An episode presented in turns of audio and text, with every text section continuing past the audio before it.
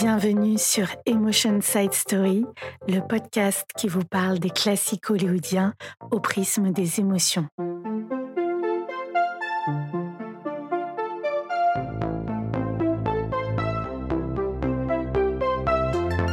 Le film dont nous allons parler aujourd'hui est There's Always Tomorrow, dont le titre français est Demain est un autre jour.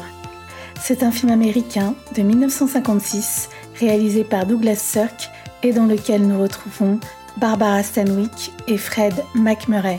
Pour les cinéphiles qui m'écoutent, et ils sont nombreux, je le sais, vous aurez reconnu le couple mythique de Double Indemnity, Assurance sur la mort en français, chef-d'œuvre du film noir réalisé par Billy Wilder une dizaine d'années auparavant.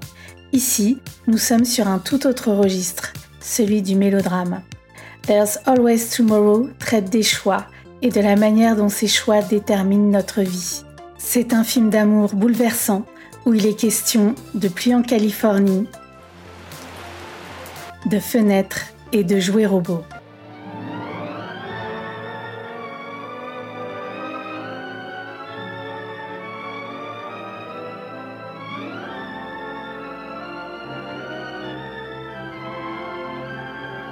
Commençons, comme à notre habitude, par le réalisateur, Douglas Sirk.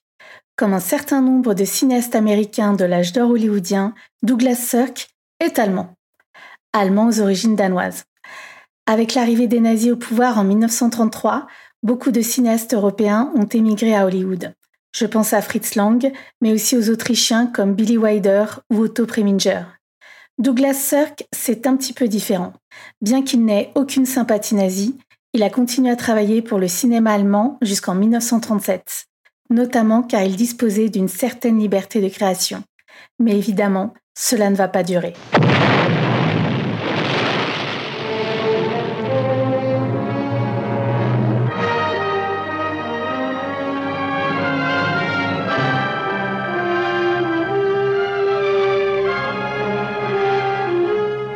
I tried to have courage, but suddenly You I, have courage enough. I don't. I only pretend to have. That's what we all do. Douglas Sirk a une histoire particulière, pour ne pas dire tragique, un peu à l'image de ses films. Il a été marié à une actrice allemande dont il s'est séparé et avec qui il a eu un fils. Puis, il s'est remarié à une autre actrice allemande et juive. Cette information a son importance dans sa décision de quitter l'Allemagne pour les États-Unis. Sa première épouse est devenue une féroce sympathisante hitlérienne, au point que leur fils va devenir enfant star, icône du cinéma dans les productions nazies. Après le divorce, Douglas Sirk ne pourra plus voir son enfant, au prétexte qu'il a épousé une juive. Un enfant qui va grandir et qui va s'enrôler dans l'armée allemande pour combattre sur le front de l'Est, d'où il ne reviendra jamais. Après la guerre, Douglas Sirk va retourner en Allemagne pour tenter de comprendre ce qui est arrivé à son fils, mais sans succès. Cette perte tragique, peut-être aussi cette immense culpabilité, vont hanter toute la vie de Douglas Sirk, et cela va bien évidemment imprégner ses films, notamment un des plus beaux films du monde pour moi, Le temps d'aimer et Le temps de mourir. Un film qui se déroule en Allemagne à la fin de la Seconde Guerre mondiale, au moment où le régime nazi est sur le point de s'effondrer. On suit des personnages allemands, ordinaires, qui tentent de vivre et d'aimer, malgré la guerre, la souffrance et la mort. Et c'est beau. Douglas Sirk qui a mis beaucoup de lui-même. Un film qui rend meilleur et que je recommande au plus haut point. Qu'est-ce qui rend Douglas Sirk unique? Pour moi, on ne peut pas parler des émotions que procure le cinéma sans mentionner Douglas Sirk, le cinéaste qui a su dépeindre admirablement l'humanité de personnages qui se débattent face à l'adversité. Le tout sans mièvrerie, sans rechercher les larmes faciles et bon marché. Ce qui nous amène à la marque de fabrique de Douglas Sirk, si j'ose dire. On le désigne souvent comme le maître hollywoodien du mélodrame flamboyant. Love. But you've always had that. Yes, by telephone, by postcard, by magazine interviews. You've given me everything. Mais au fait, c'est quoi un mélodrame? On a la définition classique, qui selon moi distille une certaine dose de mépris, celle du Robert par exemple. Je cite Drame populaire que caractérise l'invraisemblance et le pathétique de l'intrigue, l'outrance des caractères et du ton. Fin de citation. Une définition qui met l'accent sur l'exagération, l'irréalisme des situations. Mais pour celles et ceux qui ont la chance d'avoir vu les films de Douglas Sirk, nous savons que cette définition est assez limitée. Je vous propose une définition beaucoup plus intéressante, celle de Sirk lui-même, tirée du livre de Michael Stern, Douglas Sirk, aux éditions Twain Publishers. Je cite Dans une tragédie, la vie se termine toujours. En étant mort, le héros est en même temps délivré des problèmes de la vie. Dans le mélodrame, il continue à vivre, dans un happy end malheureux, ce qu'il appelle en anglais le unhappy happy end. Fin de citation. Avec cette définition, Douglas Sirk montre la filiation entre la tragédie classique et le mélodrame, dans le sens où le héros doit affronter des épreuves extraordinaires. Mais la différence, c'est que dans le mélodrame, le dénouement n'est pas nécessairement la mort, ce qui ne veut pas dire que c'est forcément mieux. Dans les mélodrames de Sirk, la fin est souvent demi-teinte et plutôt mélancolique, comme le film dont nous allons parler aujourd'hui, There's Always Tomorrow. Pourquoi choisir ce film? Là encore, comme pour l'épisode 1, j'ai délibérément choisi une œuvre peu connue de la filmographie de notre réalisateur, mais qui, je trouve, est un pur condensé de ce que Douglas Sirk a à nous dire sur la famille et la société américaine des années 50. There's Always Tomorrow est un film d'une grande beauté, aussi bien sur la forme que sur le fond, mais on a l'habitude avec Sirk. Celui-ci m'a particulièrement ébranlé car il pousse à nous interroger sur nous-mêmes. Le sous-texte philosophique et sociologique est très présent, mais sans que ce soit trop appuyé ou que cela nuise à l'œuvre elle-même. Alors, d'une part, ce n'est pas son film le plus connu, et d'autre part, il ne reprend pas les codes habituellement attribués au film de Sirk, notamment ce fameux côté flamboyant. Ce terme flamboyant renvoie au Technicolor, utilisé à un niveau d'extrême sophistication par Douglas Sirk dans ses films plus connus, tels que Imitation of Life, Mirage de la vie en français, ou All That Heaven Allows, tout ce que le ciel permet. But I'd be running away if I turned my back on everything I've known. Ron, isn't it enough that we love each other? No, Carrie. Les couleurs dans les films de Douglas Sirk constituent une œuvre poétique en elle-même. There's Always Tomorrow est un film en noir et blanc, mais cela n'empêche pas que la photographie soit superbe, avec une ouverture particulièrement ironique, car nous avons ce message Once upon a time in sunny California. Il était une fois dans la Californie ensoleillée. Ironique, car d'une part, le spectateur voit qu'il pleut, et d'autre part, on comprend assez vite qu'on n'est pas dans un conte de fées, mais plutôt dans le cadre morne et banal d'un père de famille plus très jeune. De quoi nous parle ce film? Nous sommes en Californie, dans les années 50, une Californie un peu étrange, car comme je vous le disais, il y pleut très très souvent. Fred McMurray joue un père de famille, gérant d'une petite fabrique de jouets qui va retrouver une vieille amie qu'il n'a pas vue depuis des années, Norma, interprétée par Barbara Stanwyck, une femme séduisante, créatrice de mode et célibataire. Cette rencontre va réveiller et révéler chez notre héros tous les manques, toutes les frustrations de sa vie, soi-disant heureuse et accomplie. Une vie où il est impossible d'avoir du temps pour soi ou pour son couple. Une vie où ses propres enfants le méprisent et où sa femme, jouée par Joan Bennett, le néglige continuellement. Avec Barbara Stanwyck, c'est tout l'inverse. C'est comme s'il faisait un voyage dans le temps. Il renoue avec ses rêves de jeune homme. Il retrouve une certaine vitalité, une certaine joie qu'il croyait révolue. Mais suite à un quiproquo, deux des enfants de Fred McMurray vont se convaincre que Barbara Stanwyck est la maîtresse de leur père. Ils vont alors tout tenter pour défaire cette soi-disant idylle, au point peut-être de détruire la vie de leur père et celle de Barbara. There's always tomorrow. An impassioned drama as real, as honest, as uncompromising as life itself. Clifford Groves had a business, a wife, three children, and a maddening feeling of frustration that comes from being trapped in a web of indifference. À quelle émotion me renvoie ce film? Pour moi, There's Always Tomorrow nous renvoie au regret. Le Larousse en donne la définition suivante. Chagrin, repentir d'avoir fait ou de ne pas avoir fait. Ce qui est intéressant avec le regret, c'est que c'est une émotion complexe que les très jeunes enfants sont souvent incapables de ressentir. Le regret nécessite d'être capable d'imaginer d'autres possibilités pour des événements qui se sont déjà produits et de confronter les résultats de ces différentes possibilités pour déterminer celle qui est la plus désirable. Le regret est donc associé à cette redoutable question du et si?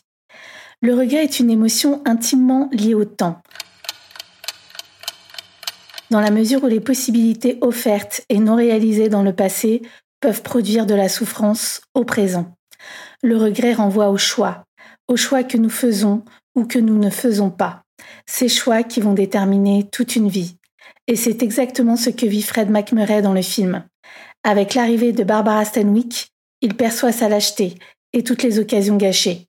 Il est confronté à la perte, car il a renoncé à une version de lui-même. Il réalise l'aliénation dont il est victime, mais il ne peut se libérer des choix et des actes qu'il a faits. Et c'est d'autant plus douloureux que le regret est d'une certaine manière incommunicable. Sa famille ne sait pas qui il est vraiment, et d'ailleurs, elle n'en a que faire.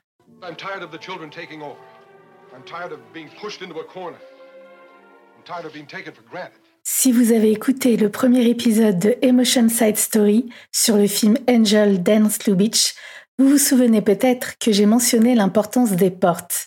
Lubitsch est le cinéaste des portes, avec tout ce que cela implique comme charge symbolique. Eh bien, concernant Douglas Sirk, nous retrouvons de nouveau cette obsession autour de l'aménagement des maisons. Sauf que pour Sirk, l'élément à charge symbolique, ce sont les fenêtres. Dans ce film, la fenêtre joue un rôle éminemment important. À de nombreuses reprises, nous voyons les personnages principaux regarder par la fenêtre, soit pour observer les autres, en d'autres termes espionner, soit pour regarder au dehors, contempler le ciel ou observer la pluie tomber. En tant que spectateur, nous comprenons que dans ces moments de réflexion, où on voit le visage du personnage reflété dans la vitre, nos héros Barbara et Fred contemplent la vie qu'ils auraient pu avoir et qu'ils n'ont pas eue. Peut-être contemplent-ils leurs propres regrets. Pour moi, c'est dans ces scènes où le visage est reflété par la vitre que nous avons affaire aux émotions vraiment authentiques des personnages. Le doute, l'amertume et le sentiment de perte irrémédiable. Ainsi, la fenêtre ouvre sur l'autre vie, la vie rêvée, la vie qui se conjugue au passé ou au conditionnel. Pour moi, la fenêtre matérialise magnifiquement ce fameux et si. Un film existentialiste je vous ai parlé d'un sous-texte philosophique. Ce film nous montre que les choix ou les non-choix que nous faisons déterminent ce que nous sommes. There's Always Tomorrow renvoie pour moi à l'existentialisme, dans le sens où ce sont nos décisions qui nous définissent en tant qu'êtres humains. Et comme nous sommes responsables de nos choix et de nos actions, nous sommes pleinement responsables de ce que nous sommes. Et c'est ce que nous voyons dans ce film. Nous comprenons que Fred McMurray n'est rien d'autre que le produit de ce qu'il a fait et qu'il continue de faire. Deux figures féminines. Deux figures de femmes se font face dans ce film. La femme au foyer, mère de famille, et la femme indépendante, la working girl. La femme indépendante, Norma, jouée par Barbara Stanwyck, a réussi sur le plan professionnel et matériel, mais elle n'a pas de famille. Elle est en quelque sorte le reflet inversé de l'épouse incarnée par Joanne Bennett, une femme au foyer, uniquement programmée pour s'occuper de sa famille et en particulier de ses enfants. Il est intéressant de noter qu'il y a cette idée que la femme ne peut pas tout avoir, ou plutôt qu'elle ne peut incarner à la fois la figure maternelle et la figure de l'indépendance. D'ailleurs, Joan Bennett va livrer sa propre analyse au moment où elle déclare qu'elle est pleinement heureuse de sa vie et qu'elle n'en vit pas celle de Barbara Stanwyck, qu'elle imagine solitaire et triste on sent que cette pique n'est peut-être pas étrangère au fait qu'elle a probablement compris l'attirance entre son époux et Barbara Stanwyck.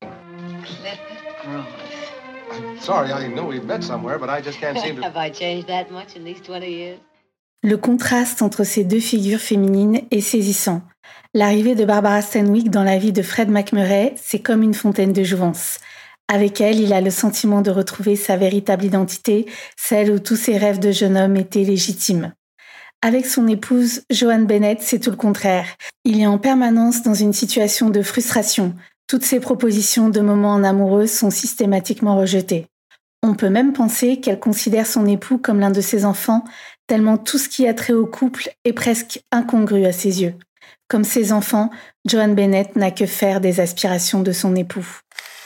Les enfants, les méchants du film. Le rapport parent-enfant est une question fondamentale dans la filmographie de Cirque, du fait peut-être de sa tragédie intime dont nous avons brièvement parlé en début d'épisode. Dans ce film, There's Always Tomorrow, les enfants sont clairement les méchants. Ils ont pour fonction d'empêcher leur père de s'accomplir véritablement, d'être heureux, tout simplement. Ces enfants sont représentés comme des créatures égoïstes, insupportables, ingrates, indifférents aux sentiments de leur père. Dans la maison prison, tout tourne autour de leurs besoins, de leur planning, de leur situation amoureuse.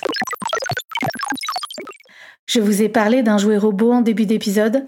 Fred McMurray dirige une fabrique de jouets et il a une super nouveauté à laquelle il croit beaucoup. Rex le robot. Le robot qui parle et qui marche. Dans ce film, Rex est explicitement désigné comme la réplique miniature de Fred. Des gestes automatiques, un objet, dépourvu d'émotion, de rêve, d'humanité quasiment, et donc que l'on peut jeter au rebut. Et c'est Fred McMurray qui, dans un éclair de lucidité, perçoit l'analogie fatale entre lui et ce robot. Il réalise qu'il est un objet, une marionnette entre les mains de sa famille. Les sentiments du père ne comptent pas plus que ceux d'un jouet robot. Les enfants sont là pour préserver la chape de plomb et le statu quo, quoi qu'il en coûte au bien-être de leur père. La tendresse, l'amour sont totalement absents. Il est intéressant de noter que ce sont les enfants, notamment les deux adolescents, qui symbolisent le conformisme et le puritanisme dans le cinéma de Cirque. Nous sommes loin de l'image de la jeunesse rebelle et en lutte contre l'ordre établi, popularisée par James Dean à la même époque. Ce temps perdu qu'on ne rattrape plus. There's Always Tomorrow est un film sur le renoncement, le renoncement de la jeunesse, des rêves et de l'amour. Et si Fred McMurray avait choisi Barbara Stanwyck, quelle aurait été sa vie? Acte manqué, opportunité ratée, les regrets nous accompagnent tout au long de notre vie. Et le film nous montre que le passé ne reviendra jamais. C'est une illusion. Alors oui, cela laisse peu de place à l'optimisme. Le propos est amer, et pourtant, There's Always Tomorrow est aussi très beau. Il pose clairement la question du sens que nous donnons à nos vies compte tenu du temps qui passe, du poids de la société, de la famille et de ses injonctions. Derrière la supposée légèreté du mélodrame, ce film amène pour moi une réflexion profonde sur la liberté qui est la nôtre et notre responsabilité face à l'existence. Merci de m'avoir écouté. Si vous avez aimé, n'hésitez pas à vous abonner et à partager autour de vous. Si vous avez des idées de films que vous aimeriez que l'on aborde, dites-le moi en commentaire. En attendant, on se retrouve la semaine prochaine pour un nouvel épisode de Emotion Side Story. D'ici là, n'oubliez pas de plonger dans le bain des émotions et du cinéma.